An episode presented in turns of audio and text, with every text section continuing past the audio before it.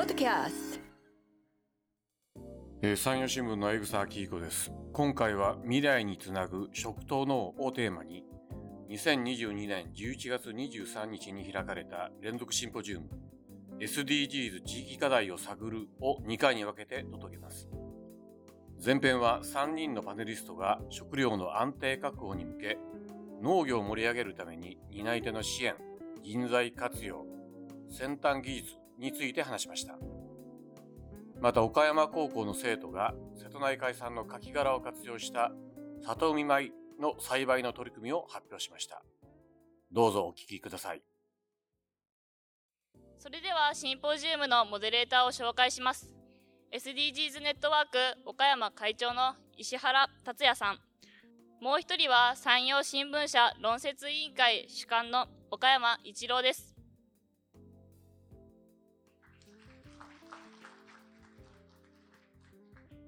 モデレーターのお二人よろしくお願いします。はい、ありがとうございました。今回もあの高校生の皆さんに司会進行をしていただいています。ここからあのマスクも外させていただいて進めていければというふうに思いますので、どうぞよろしくお願いいたします。え今回第4回となりました、えー連続シンポジウム SDGs 地域課題を探るですけれども、え今回は、えー未来につなぐ食と脳というふうなテーマであのお届けをしたいなというふうに思います。えまた後ほど詳しくはあのそれぞれご紹介をしたいと思いますが本日パネリストといたしまして3人の方にお越しいただいております。私にあの近い方から、えー農業法人 A&S 社長の大平さんになります。お願いいたします。そのお隣が、えーハッピーファームプラス R で岡山農業女子でもあります中村さんになります。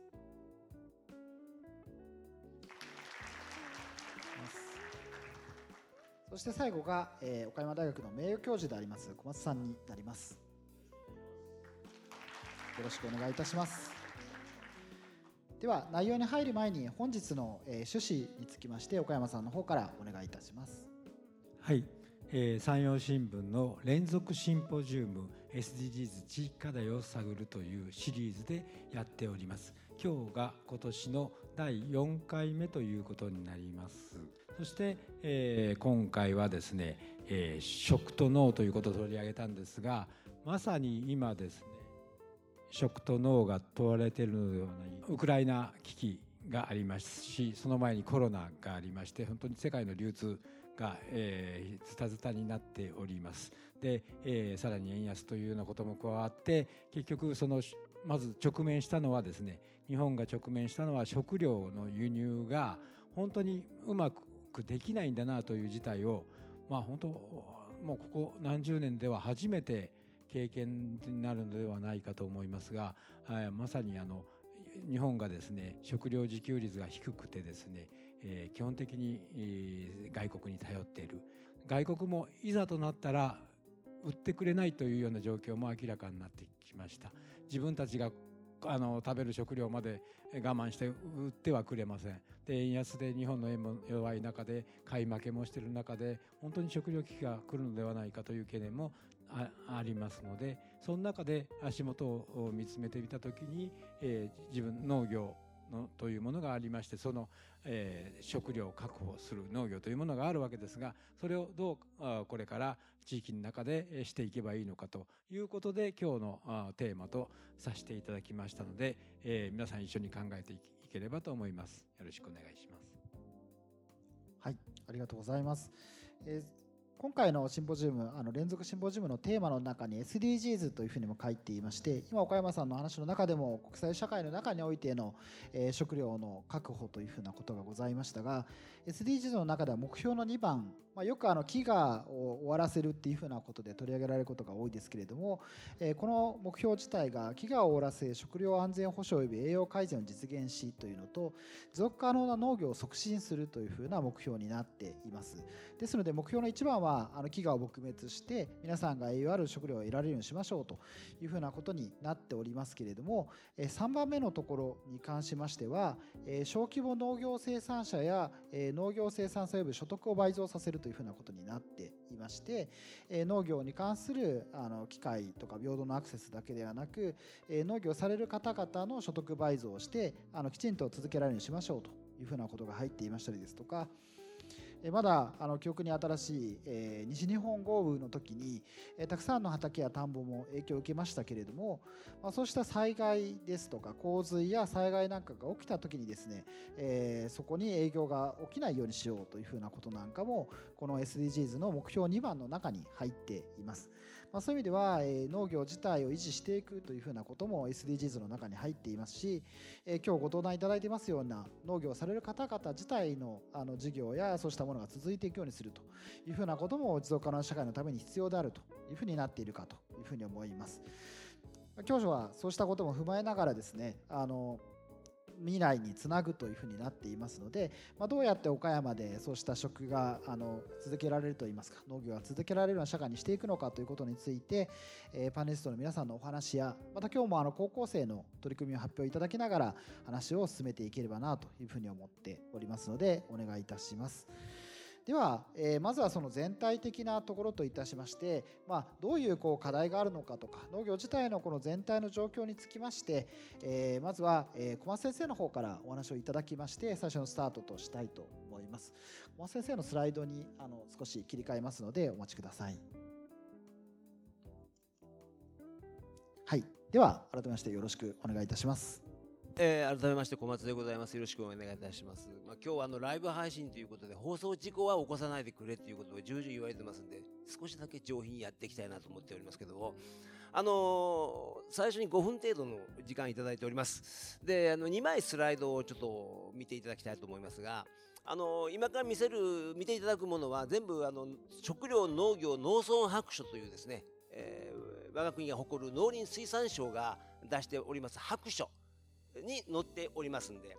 あの、インターネット、パソコンが利用できる方はですね、農林水産省に入っていただくと、もう必ず見れます。あの、誰でも見れる資料を使ってます。で、これ私の大好きなやつで、実は平成29年版、平成29年の食料の農業農村白書っていうのを見ていただくと載ってるんです。ところがですね、私がやっぱあっちこっちでこれを使ってるからかどうか分かりませんけどここ12年23年乗らなくなったんでちょっと古いやつを見ないと出ません。でもとてもいいことが載ってます。でどういうことかというとですね前回は海のことをやられましたけれども海山そして里農業林業農業漁業というのが目に見えるもの胃袋に入るものを作る行為によって目に見えないどんなものが生み出されているかっていうことを示している図なんですよ。そしてこれ図を作るためにですね誰が活躍したかというとあの菅昔の総理大臣ですね。あの人に6名あの退場を命じられた日本学術会議の方の答申等々ですね。がちゃんとちゃんとね立派な仕事してるんですよ日本学術会議は。ですね、まあ、それはさておきですね。でそこの答申に基づいて農業森林水産業がどんな働きをしているかそういう多面的機能と言います。でも山の方ではですねあのいわゆる地球環境保全機能とか水源ダム機能ですね、え、そういったもので、え、守ってくれている。それから平場の部分ではですね良好な環境の形成機能とかレクレーションだとか。そして右下の方の海に行きますとですね海域環境モニタリングとかそれからいわゆる海難救助機能とかこれ全部そこに人々が住んで家族経営で営まれてるからです。でも分かりやすく言います。私あの家族経営で林業漁業農業が営まれていることは人間の体で言えば人間センサー。人間センサーが頭から足の先まで神経皆さんたち足踏まれたら痛いでしょ？頭叩かれたらムカッとくるでしょ？そういう形でそういう家族経営の方々が生活と生産を一体化された方々がそこにいてるから人間センサーでここおかしくなったよ変だよっていうことを伝えることができるんですね。そしてお金では買うことのできないさまざまな機能を生産行為を通じて生み出している。ただこれは残念ながら基本的にはただ働きに近い部分があります。ですから実は助成金とか補助金付けですね第一産業はっていうことを言う人たちがいますけども冗談じゃない。極端に言えばただ働き部分についての所得の移転だと。堂々ともらいましょう受け取りましょう要求しましょうと言ってますんで今日この話を聞いた方々が第一産業の人補助金もらっていいね羨ましいなんて絶対に言わないでくださいね。よろしいですか？はい。じゃあ次です。これがですね食料自給率です。で一番左が一番左が、えーこれがですね昭和40年。今から54年前。それから真ん中が今から21年前。平成10年。そして右側が最近の令和元年2019年です。で縦が縦があの積み上げ棒グラフの縦が何かというと胃袋に入った1日あたり2500前後のキロカロリーで何がどれだけ貢献したかということなんです。左側に一番分かりやすい話。今から54年半世紀前はもう米が44.5%胃袋の中で熱量カロリーを占めてたと。いうことなんですね。で右側に来ますとだんだんだんだん米の地位は下がる。そして白地が増える。白地が輸入です。輸入です。そして黄色が何かというと実はこれがあの自給率の計算上の一つの課題なんですけどもあ畜産の餌。これは例えば岡山から一本も出たことのない牛豚鶏でも食べてる餌が外国産だったらその牛豚鶏が我々に与えてくれる熱量からカウントされないっていう話になってきます。ですからそこの部分が黄色なんですね。だからあれも実はもう白と考えていいわけです。ということはあれをどう埋めていくかということが重要な課題になってきます。課題になってきます。そして誰もが今あ誰もがってオーバーですね。あまり多くの人が言わないことだけ言っておきます。下から3つ目あの積み木の積み木の下から3つ目のところに油脂類というのがあります。油です。もう今我々が口に入れるものの中で油抜きでは考えられない。でも自給率は3%油切れ状態。え油断大敵という言葉がございますけども日本はかなり油断してるなということですね。でほとんどがあ外国からの原料。もう時間がございませんから言いますけども言っときますけども、まあ、もちろん小麦とか大豆の自給率を高めることも重要ですけども油切れ日本人に油抜きの生活がやれるのかどうかって話になってきますね。で問題はあの黄色のところ餌。ということで田んぼで作るお米を日本人はあんまり食べなくなってきた。食べなくなってきた。だから今餌米飼料米というような形で、えー畜産が食べる餌を作ろうとしています、まああの反対するのはね財務省だけ。補助金が多くかかるからと。いうことですね。多分彼らは食うことに困ってないんでしょうね。はい。それから自給率のことをあんまり考えてないんでしょうね、えーそれはさておきですね。そういうお米ができますと米ぬか油ができる。で日本中のもしも米のぬかで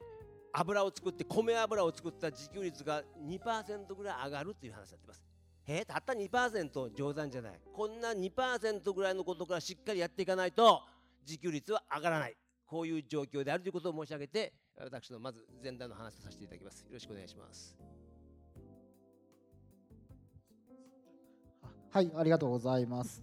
あの早速小松先生節でお話しいただいてありがとうございます。これはあの今あの持久力あの熱量ベースのやつのが白いところが要は、えー、と外から頼ってるっていうふうなことですよねということだと思いますので、まあ、かなりあの見ていただいても、えーまあ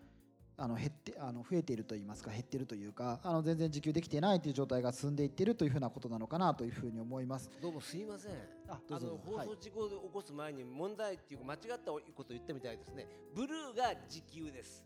そしはい。て白地が輸入っていうことごめんなさい訂正していただきましたけど。ですからいかに白地をとか黄色をブルーに変えていくかっていうことが必要だということで。ななんかちょっと逆に言ったようですけども、まあ、かもしれません。ごめんなさい。復習をさせていただきますありがとうございます。はい、ですので、まあ、どれだけブルーを増やしていくかという中で先ほどのような、まあ、お米を食べるというふうなことや先生からのご指摘ではこの畜産の肥料もあの飼料ですね飼料もだいぶあの海外に頼ってしまっているというふうなことでそこをもう転換するというふうなことや、まあ、油は特に本当にあの自給してないというかほとんど見えないぐらいの部分しかされてないというふうなことですので油というのはあの普段料理に使ってる、まあ、サラダ油でそうですそうですそうです。あのそうです。あの一つはそういうもの。あとラードとかそういうあの油脂の場合にあの油でドロドロしたやつと固形のやつですね。ってはい。そういうことです。なるほど。油断油断なんですねその。油断なんです。油断しまくってるんです油断。しまくってる。まあでも確かにオリーブオイルとかでもほとんど海外産のものがほとんどですよね。岡山はまだあれですけれどもなかなかそこが本当厳しいというふうなことが大きいかなというふうに思います、まあ、せっかくなのであの実際にあの生産をされてる側の方のお二人がこれを見られてちょっとどういう感想を持たれたかっていうのをちょっとお伺いできればと思うんですけどあのじゃあ近い方からということであれですけど 大平さん見ていただいてですね実際自分で野菜とか作られているかと思いますけどこの持久力の低さといいますかどう思われますでしょうか？そうですねあの私もっぱり野菜もそうですねこの自給率につながってくると思うんですけどもやっぱりあの輸入されてるものの中でですねやっぱりあのちょっと後のテーマになるんですけども、まあ、玉ねぎがここ何十年あの輸入されてると。で多分最近で多分2年3年で玉ねぎが非常に高騰したっていうところが、まあ、コロナ含めてですね自給率つながってくると思うんですけどもやっぱりこの今あの皆さんのお話の中で僕は米が大好きだなっていうのがちょっと感じてて朝も昼も夜も米を食べてると。でたまにおやつの中でサンドイッチを食べるかなと。でまあ自分の家庭の中を見ると、まあ、女性の方がちょっとパン好きなのかなと。うちの家の中ですけどね一般的に。っていうまあその中でやっぱり見てるとまああの私も小さい時にお米の近いところで岡山出身なんですけども見ててやっぱりお米は美味しいなと。別にあのお米推進派でもないんですけども、まあ、そういう中でこれ今見させていただいて白をこの青に変えるっていうのは本当に大事なことって思ったっていうのは最近やっぱり、まあ、円安とかもあってですね物が買えない。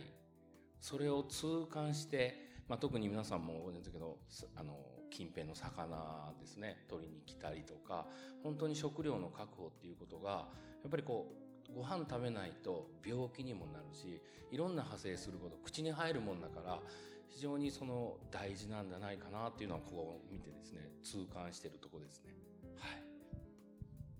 ありがとうございます。まあ本当野菜なんかは本当かつては100%だったっていうふうなことだと思いますけれども、それがもうだんだんとこう侵食されていって今76%というふうなありますし、まあお米は本当にあの先ほど言っていただいたようなこともあるかなと思います。ありがとうございます。では中村さんもせっかくなのであの見ていただいてとあの踏まえて感想といいますかあればお願いします。はい、えっ、と私も野菜農家なので野菜が76%というところにえっ、と興味を持ちました。真庭市はあの耕作放棄地が今高齢化でどんどん増えていってます。でもあの実際私たちの年齢の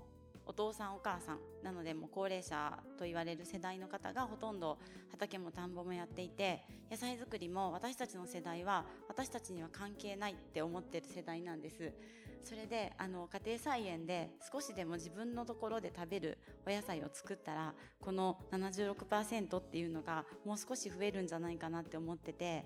であのそこに小さい子供とかあの私たちの世代も関わることによってあの農業をしてみようとか野菜を作ることの楽しさっていうのを感じてもらえたら私はこの野菜76%の部分はもう少し増えるんじゃないかなと思ってます。以上です。ありがとうございます。海外なんかやはり小麦の生産なんかでも非常に大きな農場農場で、まあ、大きな機械を入れてされたりしてるっていうふうなこともあるかと思いますけれども、まあ、そうした効率的な農業みたいなものを、まあ、日本の中で、まあ、どう実現していくのかっていうふうなこともあの課題の一つなのかなというふうなことをあの少し思ったりいたしました。ちょっとそうした、えー、とでは話にあの進んでいければというふうに思います。まあ、特にあの、まあ、農業どうやってあの担い手といいますか先ほども言いましたようにあの若い世代の方がもう少しどうやったらついていただくかというふうなことかと思います。その中であの中村さんはあの、まあえー農業女子っていうのもついていますけれども女性であの取り組みされているというふうなことでやっぱりなかなかあんまり男性のおじいちゃんがしているっていう農業にはどうしてもこうイメージがありますけれども そのあたりについてあの取り組みされていることについてまずは少し伺って話をまたして。あのびっくりしたのは、はい。まあちょっとお尋ねしたんですけど、はい。真庭市にあるですねの農業あの農場の方の作業所とかにお尋ねしたらですねいきなりやっぱりびっくりするんですね。中山間地でやっぱり高齢化してですねお年寄りが細々と農業ややってもうもうダメかぐらいのところがほとんどみたいな中でパッと行ったらですね、まあ、明るいんですよ。若い女性がまあ20代とかですね。20女性がまああの、はい。あそこの,、サニーレタスを詰めていたりするような作業をしていてですね、えー本当にえな何これみたいな感じのびっくりしして、えーそんな農業ができるんだみたいなちょっとふどうしたらこんな農業がさあの楽しそうにできるのかその辺のことを本当に聞けたらなと思いましてじゃあ中村さんよろしくお願いいたしますと改めまして、はえっ、と、ハッピーファームプラス R の中村と申します。今日はよろしくお願いいたします。えっと、私は真庭市生まれの真庭市育ちなんですけど、全く家が非農家で、山も畑も田んぼもなくて、で、小さい時に、あの、周りの友達はお米を作っていて、田んぼや稲刈りの手伝いをせんといけんのんじゃっていう話をよく聞いてました。で、私は、大人になっても絶対農業なんかしないと思って大きくなって野菜は買うものかもらうものという感覚で大きくなりました。それで、えーと今あのうちの会社の社長とと友達だったんですけどマニワの農業買えんか？って言われてであの肥料まきのアルバイトをしてもらいたいって言われてでまあ興味本位で肥料まきに行きました。そしたらすごくその畑が広くって思ったよりも肥料が重くて次の日に熱が出てもう私やめるわって言いました。でそしていやいやちょっとこの畑に玉ねぎの苗を植えたいんじゃ4万本注文しとんよって言われてで4万本ってどのぐらいだろうって思いながらもう毎日毎日来る日も来る日も玉ねぎの苗を植えました。でもうこれが終わったら絶対やめようって思ってて。でも玉ねぎの苗を植え終わる頃にはちょっと待ってこのひょろひょろの苗がどうやったら玉ねぎになるんだろうって思ったのとあと100本玉ねぎの苗を植えたら私は全部100本ちゃんと元気に大きくなると思ってたんですけど自分が植えた苗が次の日に行ってみたらなくなってたり枯れてたりなんか虫とかカラスとかにやられたと思うんですけど全部できないんですね。なのでそこで戦ってやろうっていう気持ちがちょっと起きてでも1年目は本当に毎日暑かったり寒かったり重たかったりきつかったりして1年間毎日毎日やめようと思ってました。でマニュアの農業を変えんかって言われても元の農業を知らないのにどうやって変えるんだろうっていう疑問もあって。でなのでまあなんとなくやってたらあの自分が作ったものが種をまいたものが芽が出てそれが野菜になってみんなが美味しいねって言ってくれたのがすごく嬉しくってでそれをあのみんなに農業って楽しいよ自分が作った野菜って美味しいよっていうのを伝えたいなって思うようになりました。それであの、まあ、農業にどんどんハマっていったんですけど4年目にあの独立させてもらって今の会社を作りました。であの最初は6名でスタートしてでいつかの野球チームが作れたらいいねって野球チーム作れるぐらい大きな会社になったらいいねって言ってこのユニフォームを作ったんですけど今はあの15人になりましたで、えっと今の、えっと農業従事者平均年齢が67.8歳の中でうちの従業員の平均年齢は38.2歳で20代の子が5名いてそのうち女性が12名います。で、えー、と耕作放棄地を開墾して始めたんですけど法海寺地区というところがありましてでそこをあのご縁をいただいてお話をいただきまして最初はあの20あるほどからだったんですけど今はそこの地域のほとんどがうちが使わせていただけることになって今6ヘクぐらいになりました。で耕作放棄地から蘇った補助はもっともっと広いんですけどあの初めて使うところなのでありえないぐらい雑草が生えたりぬかるんでたりとかしてなかなか耕作放棄地を蘇らせるのは大変だなってすごく感じました。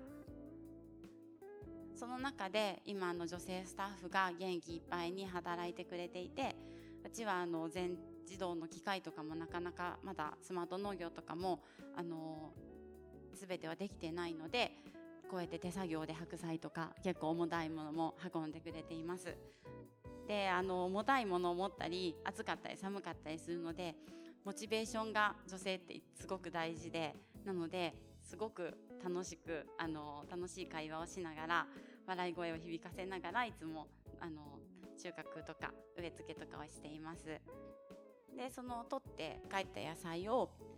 このようにあの袋詰めは手作業で代替しています。でその野菜を天満屋ハピーズさんとか天満屋ハピータウンの、えー、と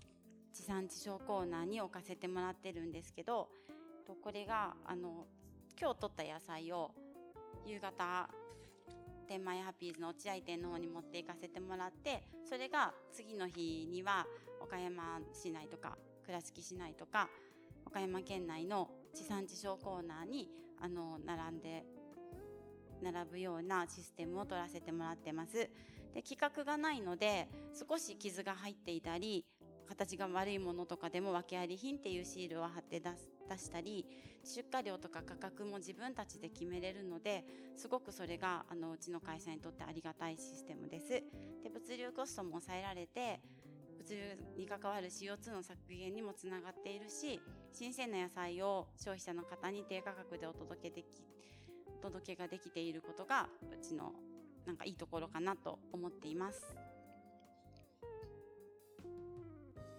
それから、えっと、農業のイメージを良くするために農業体験の受け入れをしています。で、えっと、子供たちに野菜はどこにある？って聞いたらみんなスーパーとか冷蔵庫って言うんですね。そんな子供たちに自分の手で収穫をしてもらった野菜を袋詰めしてもらってでそこにあのえっと、左下の写真なんですけどいつもご飯を作ってもらってるお家の方にメッセージを書いて帰ろうねって言ってメッセージを書いてお家でみんなで食べた野菜はすごく美味しかったですとか言っていう感想をいただいてこっちもあの嬉しく思っていますなので自分で農業っていうものに少しでもこう触れて楽しかったとかもうちょっとやってみたいとかっていうあの気持ちを大事にしてもらいたいなと思ってます。でこれはあの芋掘り体験をした時に子どもたちがたくさん来てくれました。であとお仕事に行く前の30分とか1時間にこうやってあの朝来てもらって夏野菜とかを収穫してもらって気持ちのリフレッシュというのも図っています、えっと、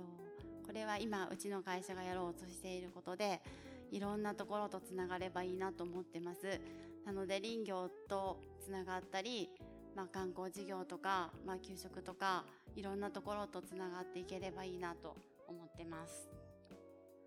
で今原木しいたけの試験栽培をしてましてこの原木を、えーと、薪ボイラーに入れてそれを熱を取っていちごハウスを建てるあの予定にしています。であの農福連携の交付金をいただくことになったのであの障害者さんの雇用にもつなげれたらいいなと思ってます。なのでこれはあの重油を使わないあのえっ、ー、となんだっけえっ、と緑の 緑の食料システム。それにあの当てはまってるのかなと思ってます。はい。はいあわかります。はいですね。でこれは、えーと、うちが使っている肥料であの有機に有機農業よりの農業をしています。化学肥料も少しは使うんですけど、はい、地元のものを使っています。で、えーと、こういう取り組みが SDGs のあの雑誌に取り上げていただけました。と左側の写真は休憩中の写真なんですけどこうやってみんな畑で青空の下でみんなであのおやつを食べてモチベーションを保っています。すごくあの女性が多い会社なんですけど人間関係がよくって面接であのうちの会社はあのどんなに仕事ができてもあの人間関係を崩す人はやめてもらいますっていうので それであのちょっと飛び抜けたような方はいらっしゃらないのであのとてもみんな楽しく元気に働けてます。でこれがみんなの集合写真ですであの企業理念が生きることの幸せと挙げてるんですけどあの食べることは生きること生きることは食べることであって農業を大事にしながらみんなこのお家の中で、え元気にあの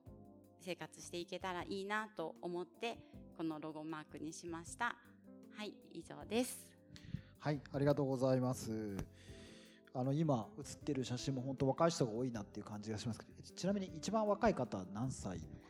えっとあのタオルを巻いてる男の子が新卒2年目で二十歳です。二十歳。はい。でその横の子も二十歳です。あー、はい。あじゃあ高校出てすぐ就職された。働き方もそのどどうやってこういう若い方とか子育て中の人もいっぱい働いてる。その秘訣というのはえっとハローワークで主にあの求人出すんですけどあのまあ土日休みみたいな感じで出してで面接に来てもらった人にちょっと月1回ぐらい土曜日働けますか？みたいな感じで聞くんですけど、まあ、あのシフトを組んであの1ヶ月前に子どもの用事とかがある時はその日を休みを入れてもらってであの人数を調整しながら柔軟な対応をしてもらってます。はい。短時間勤務もあったりするんですかね？えー、と基本8時半から3時とかあ。4時とかまでです。はい、あのあと女性の方が多いのでお家の人にやっぱ一番自分が作った美味しい野菜を食べてもらいたいのであの少し虫が食ってたりとか少し傷が入ってたものはあの持って帰ってもらって食べてもらってます。なので今あのお野菜とか、まあ、あの食料品が高いのでうちで採れる野菜で食いつないでますと言って言われる パートさんもおられます。はい。自給自足もできるという。ですね。福利厚生で野菜がもらえるっていう、はい、はい非常にいいなと思いました。これちなみにこのプラス R っていうのはななんか名前意味があるんですか、ね。これはうちの社長があのちょっと斜め上を行くタイプですごくあの自分好きですごくプラス思考なんですで奥村隆二という社長なので隆二の R を取ってプラス R です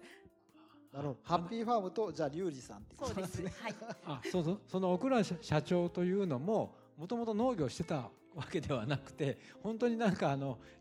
独学で農業をやられたような方だからあの中村さんも非農家だし全然農家の素人みたいな方が 参入してここ数年でこういうなんかその地区のその地域のですね、えー耕作放棄地だったところを全部農地に変えたりとかですねちょっと魔法みたいな感じに思えるんです。本当にちょっと不思議な感じがその秘訣徐々にまた明らかにしておりま徐々に。ああなるほど。いや今のところ岡山一郎さんの見立てとしては何がポイントなんですか？うんなかなかそれは分からないんですよね。なんで他の人がやったらできないことがか彼女たちがやったらできるのかですね。えっとそうですね。あのまず求人票をハローワークで見ていただいた方は SNS を見られます。Facebook とかインスタとか今ちょっとサボり中なんですけど私が。はいそっちを見てあの楽しいなっていうイメージを持って面接に来てもらいます。はい。であの、まあ、女性がしてもいい仕事なんだなとか若い人が畑にいてもいいんだなっていうイメージを持ってもらえるような取り組みをうちはしているのかなと思っています。で今日もあの来る前になんでうちに面接来てくれたんって聞いたらいやーなんとなく農業してみたかったからみたいな感じで言われる方もおられてでやってみたら自分でもできるんだなとか最初はすごくこうおじいちゃんやおばあちゃんがするって思ってた農業が自分にでもできる自分が作った野菜がここまで美味しいと思わなかったっていう風にイメージがやっぱりすごく私は大事なんじゃないかなって思いました。個人農家さんがやっぱり人を雇用しようと思ったらすごくハードルが今まだ高いと思うので、あの農業法人がもっともっと日本にあのたくさん増えて、うん。そこで働いて農業を学んだり農業に従事する人たちが増えていくべきではないのかなと感じています。なるほど。ちょっとせっかくなのであの農業女子って肩書きがついてるかと思うんですけれどもこれはあの岡山でそういう意味では農業農業をされてる女性の方の集まりみたいな感じってことでしょうか。これ資料があるんですかね。えっと、岡山農業女子というのは、えっと、農水省がしている農業実施プロジェクトの地域版で第1号なんですけど今メンバーが81名で活動しています。で岡山県内で農業をしている女性が集まって、動をしています。で皆さん個々で、あのされているのでなかなかこうコロナの中っていうのもあって活動ができていないんですけど明るく楽しく儲かる農業っていうのを目指してあの活動しています。でやっぱり女性なのですごいこういうことがあるよねみたいな農業女子あるあるみたいな日焼け止めは何をしているとか帽子はどんなのがいいとか長靴はどれが履きやすいとかっていう話からもうこういうの嫌だよなとかこういう時って嬉しいよなとかって言ってあの集まった時にあのワイワイしているのが今すごく楽しいです。でえっ、と結構岡山県のこの岡山農業女子は活動が全国の中でもできている方でこんな感じでみんなで集まって高校生とかの交流もやっています。結構じゃあ交流先ほどのような情報交換されたりとか交流されたりみたいなことをしたりとかえっと販路拡大みたいなことも一緒にされたり。そうした中で、えーっと高校でも、まあ、農業高校がまあ農業するのは、まあ、ある種当たり前のことっていうふうなこともあるかと思うんですけれども普通の学科といいますか普通科さんでもそういうのしてるところがあるということで今日、えー、と岡山高校さんのお米が多分その入り口に置いてあったかと思うんですけれども取り組みされているということで少しお話伺えればと思いますので岡山高校の皆さん前にじゃあちょっと出てきていただいてもいいでしょうか。皆さんこんにちは僕たちは岡山高等学校2年生男子9名のグループなんですけど1年前に先輩たちが立ち上げた米作り×エシカル消費プロジェクトというものを引き継いで探究活動を行っています。今日はメンバーから3名がこのステージでの発表をさせていただいています。エシカルっていう言葉の意味なんですけどエシカルとは倫理的なという意味の英語でエシカル消費とは人や地球環境そして社会に配慮した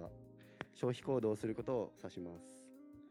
産地消やフェアトレードリサイクルやアップサイクルマイバッグの持参などさまざまな実践が行われています。え僕たちの先輩がこの取り組みを始めようと考えた背景にはえ僕たちの生活僕たちが生活している岡山県での米米作りについての疑問がありました。岡山県は晴れの国と呼ばれているほど日照時間が多く美味しいお米が育つ地域です。大町や朝日など岡山県独自のブランドも有名です。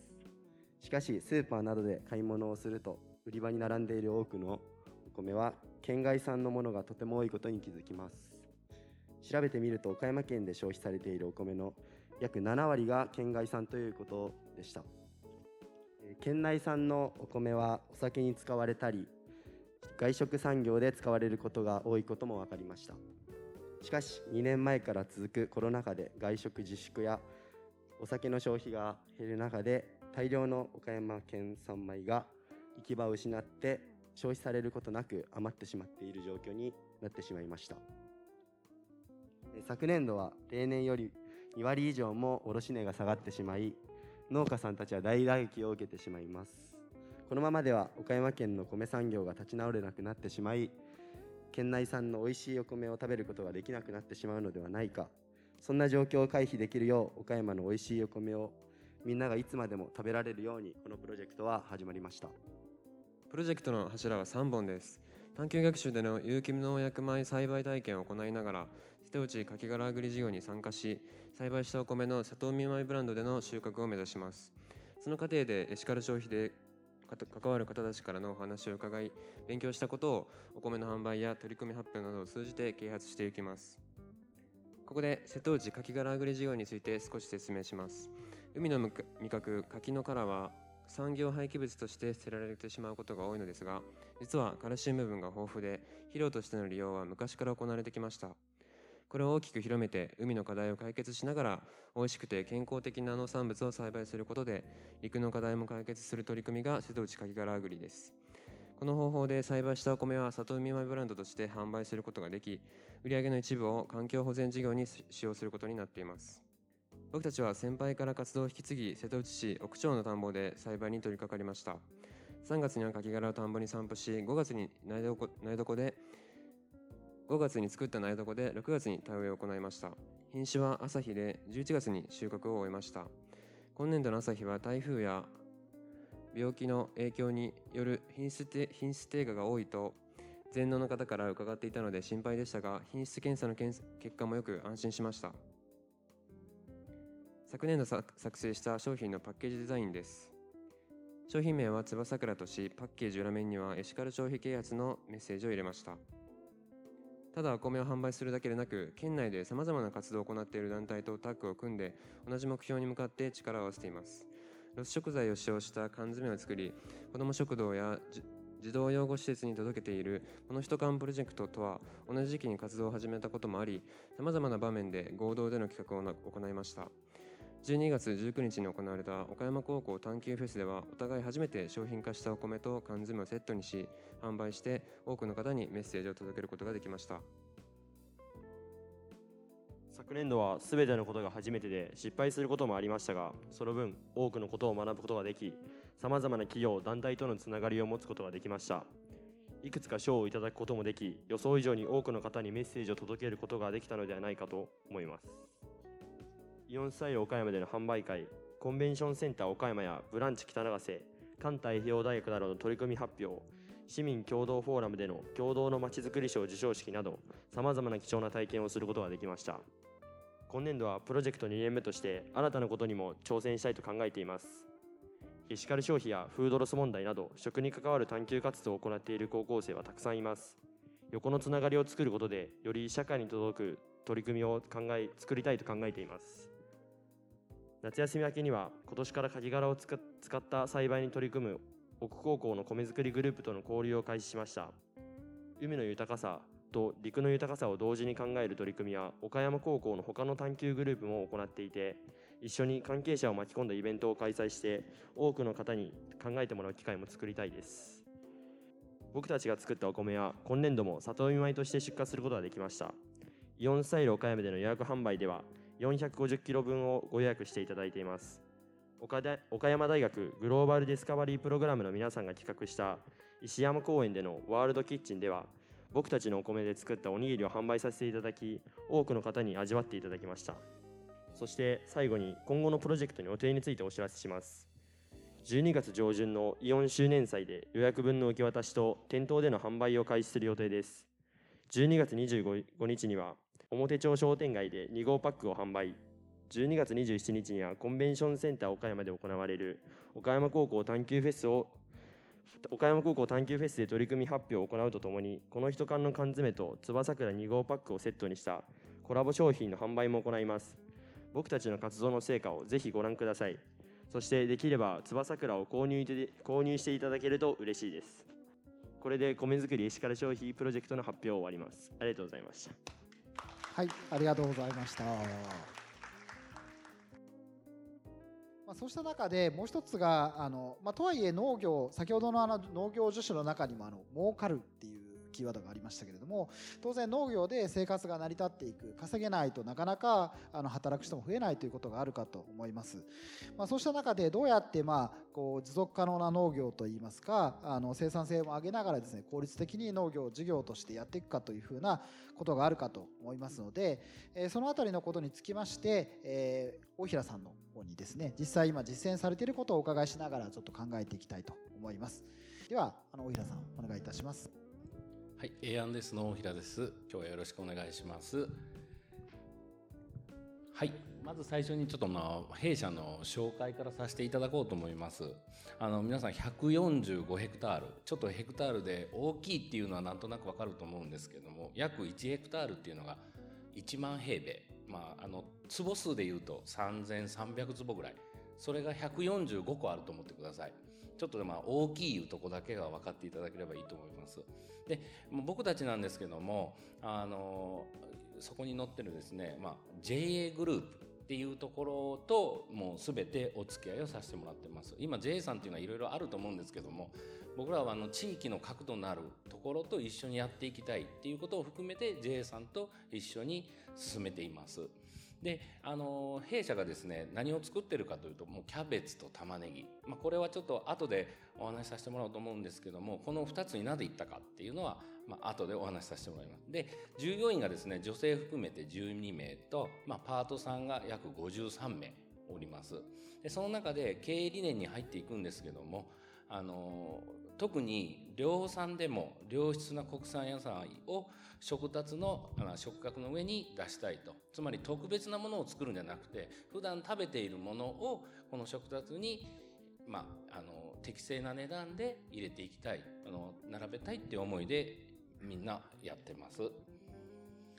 ですね、弊社はどういうふうにやってるか、まあ、あの大きいところで作ってるんです。でその中でやっぱり量ができるとなかなか売り先がないっていうのはよく、まあ、ニュースとかでも言われると思うんですけどやはり農業生産法人を作る上でやっぱりの雇用という意味ではですね給料を払っていかないといけない。でその中でどうしたら安定的に給料を払えるかっていうのがテーマになってきます。でその中であの契約栽培、まあ、よく言われるですねあの市場っていうのが今あのじゃなくて市場は値段が相手に決められます。でそうじゃなくて僕らは市場に出すんじゃなくてもう直接まあ使う側と契約をしてですね単価を揃えて供給体制を1年間通して作っていくということになります。でその中でですねやはり物がたくさんできるんですね私らのところは。でそうなると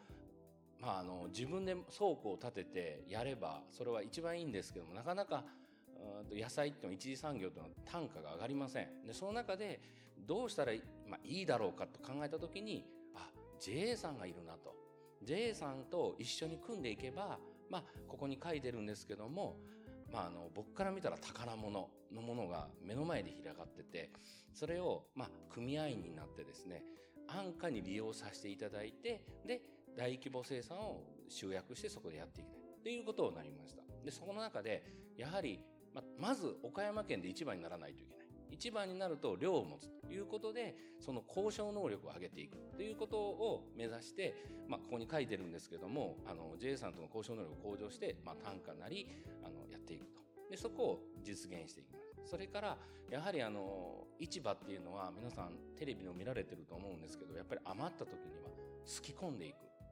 これは自分の作ったものをまあ、私からしたら子供なんですね。その作っとるものをすき込むっていうのは、やはり一番心があの痛むもので。そういうことをしたくないんで、やはり契約してきちっと供給していく。まあ、で、入り口と出口ってよく言うんですけども、そこを回避するのを、まあ、J さん通じてやっていくということを言いました。それから、やっぱり、物は質と量っていうものがあるんですけども、質。これは、あの、もの質ですね。質があって、どちらかを取ると、どっちかが下がるというのが一般的なんです。僕、欲張りなんで、質も量も上げれば儲かるんじゃないか。っていうことをするためには、まず、僕らが物流したりとか、まあ要するに輸送ですね。手配したりとか、そういうことをするんじゃなしに、まず、いいものを作ったら買ってきてくれる。買いに来てくれるという、まあちょっと偉そうじゃないんですけど、そういうことで栽培に集中してやりたいという環境づくりをしたいというのがスタートになります。その中で JA さんっていうのは、その僕の助けてくれる立場っていう意味で JA さんと組んでいったっていうのがスタートになります。それから、まあ、あの、繰り返しなのですが、市場流通を避けるっていうことで、まあ、要するに使う側と近いところで話をできる。あの、間には入れるんですけども、自らが工場なりと言ってですね、そこで本当の要望、要するに品質であったりとか、どういうものが欲しいんかっていうことを聞きに行くことをしました。そして、まあ、ここは後でまた話するんですけども、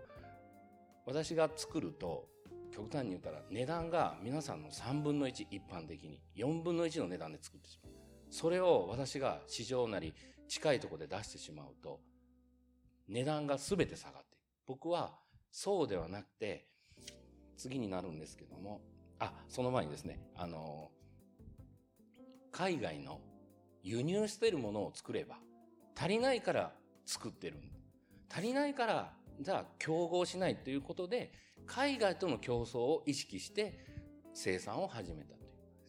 す。それから2番目なんですけども、そして僕路地なんですね私のところは路地でやるっていうことは天気に左右される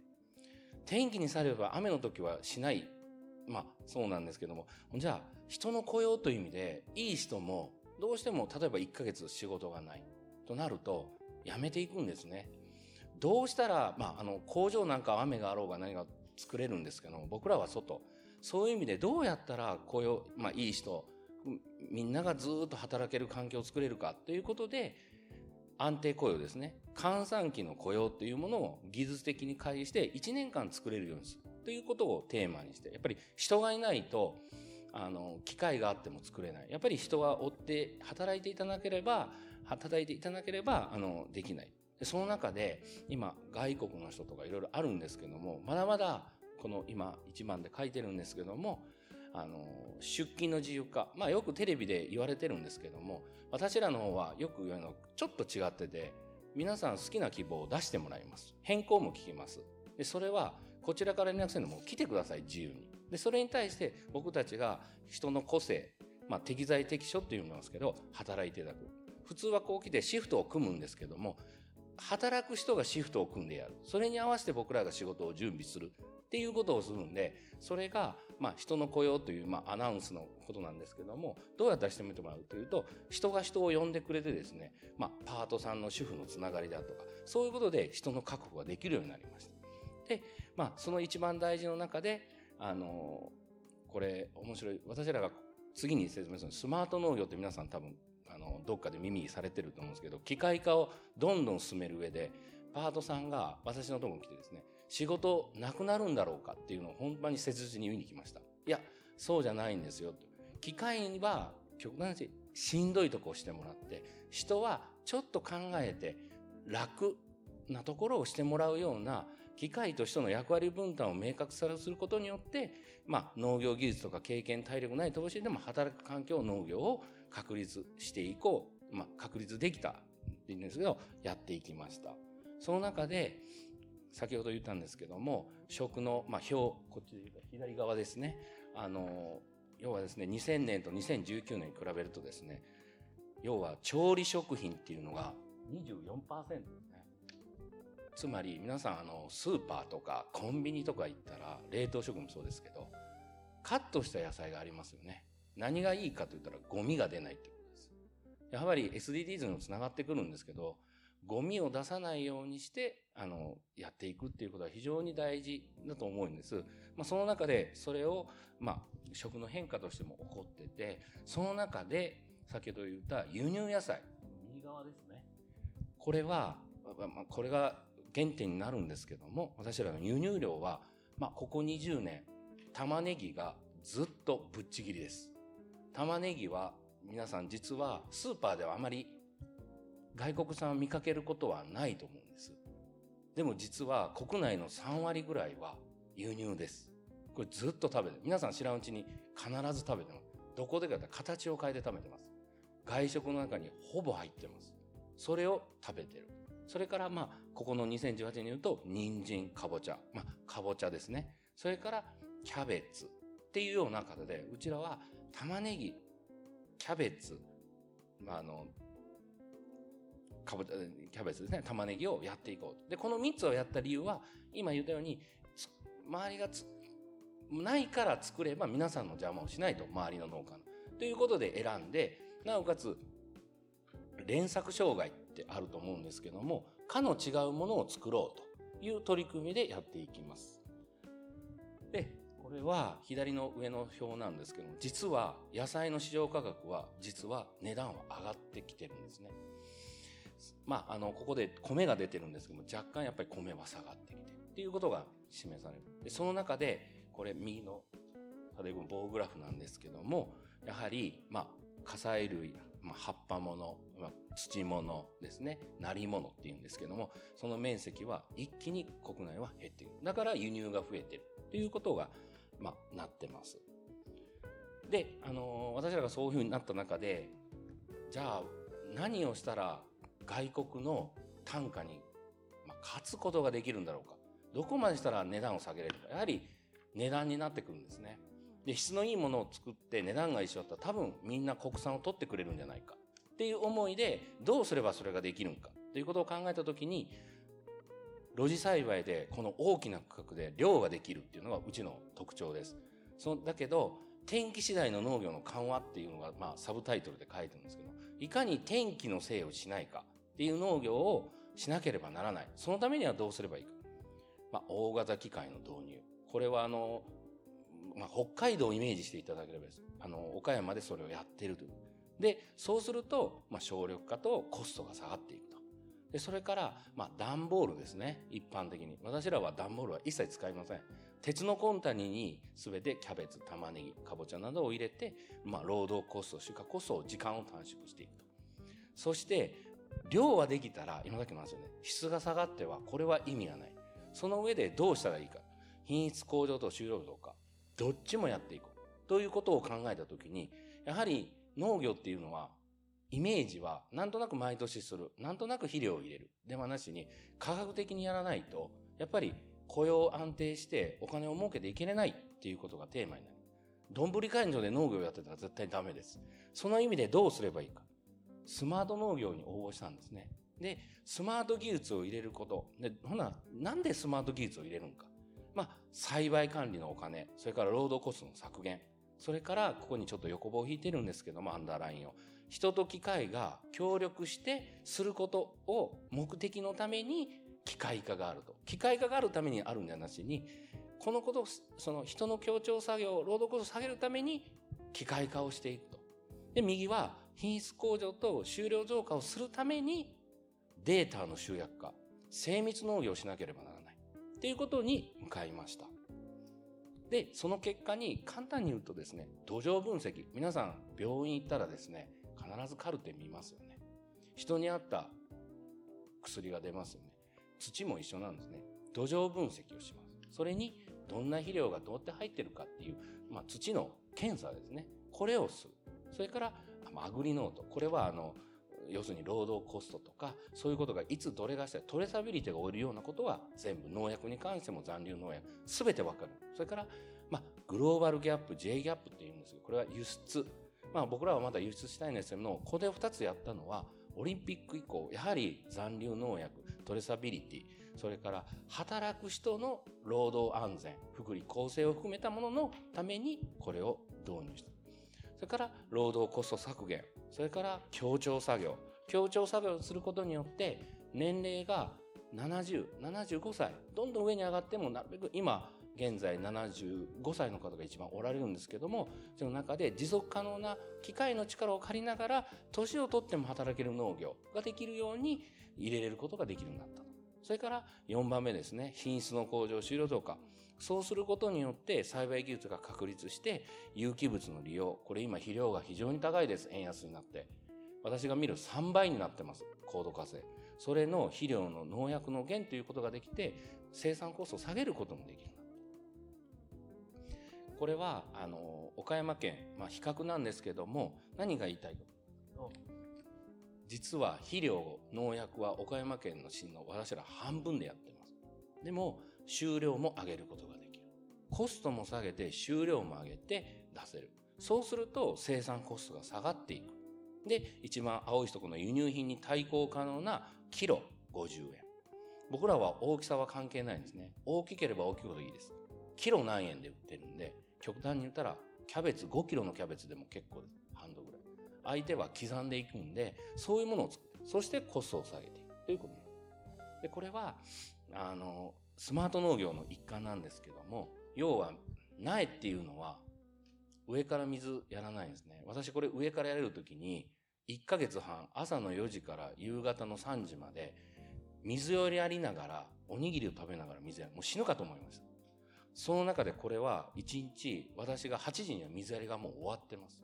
いっぺんに40、50丁の苗をいっぺんに作る。なおかつ、病気も出ない、老化もしにくいっていう素晴らしい技術を入れることができる。から、これこれですね。これはもうあの、よく言うんですが、ロボットトラクターですね。最初は疑ってました。人よりうまいです。あの、幅までびっくりしました。横で見てても。非常にこれは効率的な農業としては、非常にちょっとまだ機会があれば、それからこれは今日本でここに私らのしか持ってないんですけど AI で実は捕食っていうのは植えた後植えていくんですね。ほぼいらないです。100本植えたら音も入ってます。けど95%人はいらないです。こういうスピードで時速2.5キロで植えていけるですね。1日5ヘクタールの苗が植えていけるなります。で右下が肥料も1日8ヘクタール。一人の人が、これは GPS で肥料濃度も全部計算されて難しくない。誰もができる農業になる。が、これはもうあのよくあるドローンですね。これも、ね、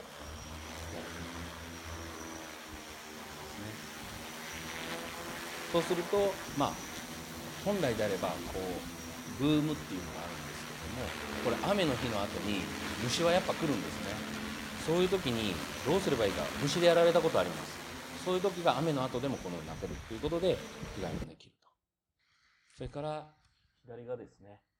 普段はこういう左のもう手手作業です。これしんどいです。それを右の自動収穫機でやってると。ただ課題があるっていうんですけど、課題はある程度も解決できてる。で、順調に加工業務用野菜だけで伸ばしてたんですけど、この令和2年度ですね、その時に実はコロナが発生して全部すき込む悔しかったですただ悔しい言うてもやっぱり食べていかないといけないのでどうすればいいかで私らの歴史を言うと小売実は2015年までこういうことをしてたんですね。だけど加工業務になって20年頃にコロナで爆発してですね。加工業務用だけでは食べて大変なことになる。実際にすき込みました。180トンの玉ねぎを。その時にまあ横に小売の生殖、スーパー、生協、ふるさと納税、まあ、いうところをしてですね、特にあの、ふるさと納税っていうのが、行政の方が、まあ、市長なんですけど、来ていただいて、長靴履いてですね、